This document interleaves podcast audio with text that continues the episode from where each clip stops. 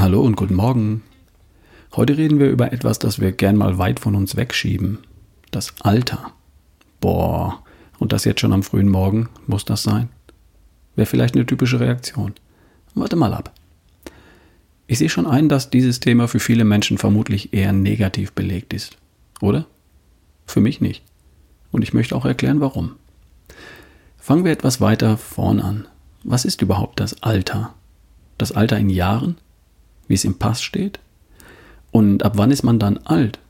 Ab 60? Ab 70? Ab 80? Und wen fragst du? Für meine neunjährige Tochter bin ich mit 56 steinalt. Noch mit Mitte 20 hätte ich behauptet, dass ich mit 60 alt bin. Heute habe ich ein völlig anderes Altersbild. Ich sehe mich mit 60 zu Fuß die Alpen überqueren und Berge besteigen. Mit 70 sehe ich mich mit meinen Enkeln rumtoben und mit 80 sehe ich mich jeden Tag auf dem Golfplatz oder beim Rasenmähen im Garten. Fakt ist, innerhalb von 100 Jahren hat sich die Lebenserwartung in Westeuropa von gut 40 Jahren auf rund 80 Jahre nahezu verdoppelt.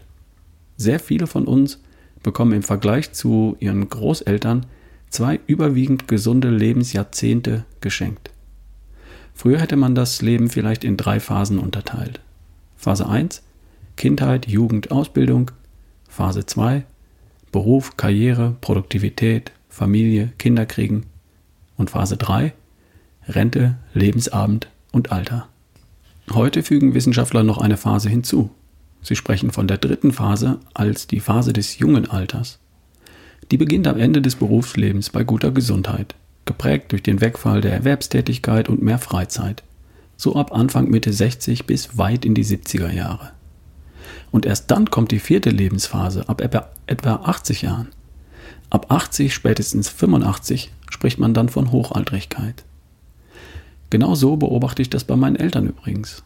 Von Mitte 60 bis Ende ihrer 70er waren die beiden hochaktiv.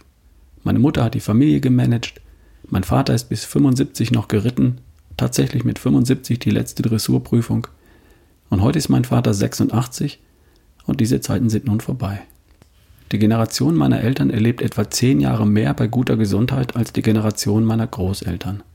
Und das ohne bewusst und willentlich darauf hingearbeitet zu haben. Die haben einfach gelebt. Ich gehe davon aus, dass ich zehn Jahre mehr bei guter Gesundheit bin als die Generation meiner Eltern, ohne mir große Mühe, ohne mir große Mühe zu geben. Das bedeutet sportliche Wettkämpfe bis 85, 90 vielleicht, wenn ich will. Die Wissenschaft bestätigt das. Es ist davon auszugehen, dass wir in nicht allzu ferner Zukunft erst 90 oder 100-Jährige als hochaltrig ansehen. Und bis dahin können wir, viele von uns, ein beschwerdefreies, selbstbestimmtes, aktives, und vielleicht, wenn wir wollen, auch produktives Leben leben. Das Bild vom Alter, das viele von uns heute mit sich herumschleppen, ist überholt. Wir wissen es nur noch nicht.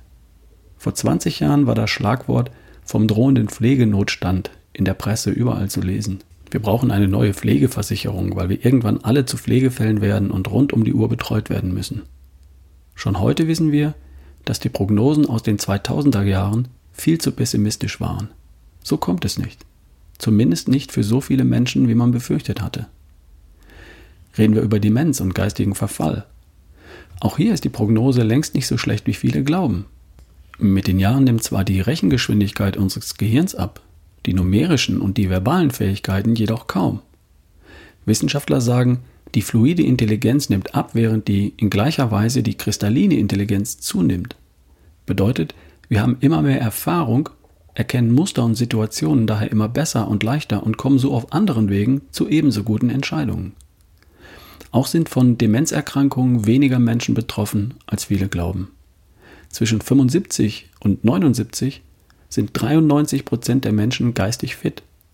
Selbst bei den über 90-Jährigen sind zwei Drittel der Menschen in Deutschland geistig fit.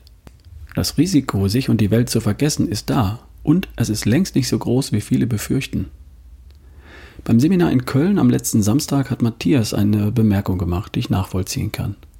Matthias ist Zahnarzt in Köln und ihm bleibt nichts anderes übrig, als die Patienten, die in seine Praxis kommen, auch als Menschen zu beobachten.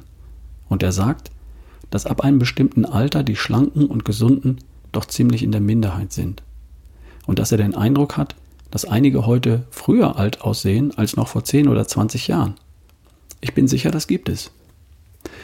Auf der anderen Seite sagte Matthias, dass heute 80 Prozent der jungen Erwachsenen ein zahngesundes Gebiss haben.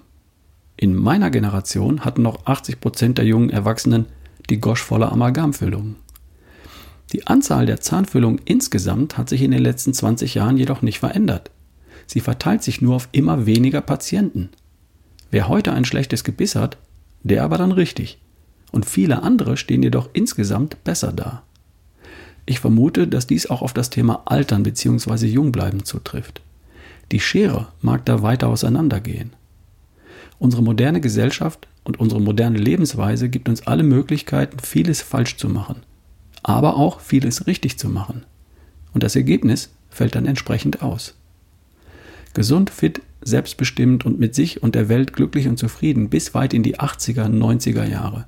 Oder aber Altersdiabetes, Adipositas und zerfressene Gelenke schon Jahrzehnte früher. Das Buch dazu heißt Entscheide selbst, wie alt du bist, was die Forschung über das Jungbleiben weiß. Es ist von Sven Völpel übrigens, ich habe ihn schon mal erwähnt. Du hast es weitgehend selbst in der Hand.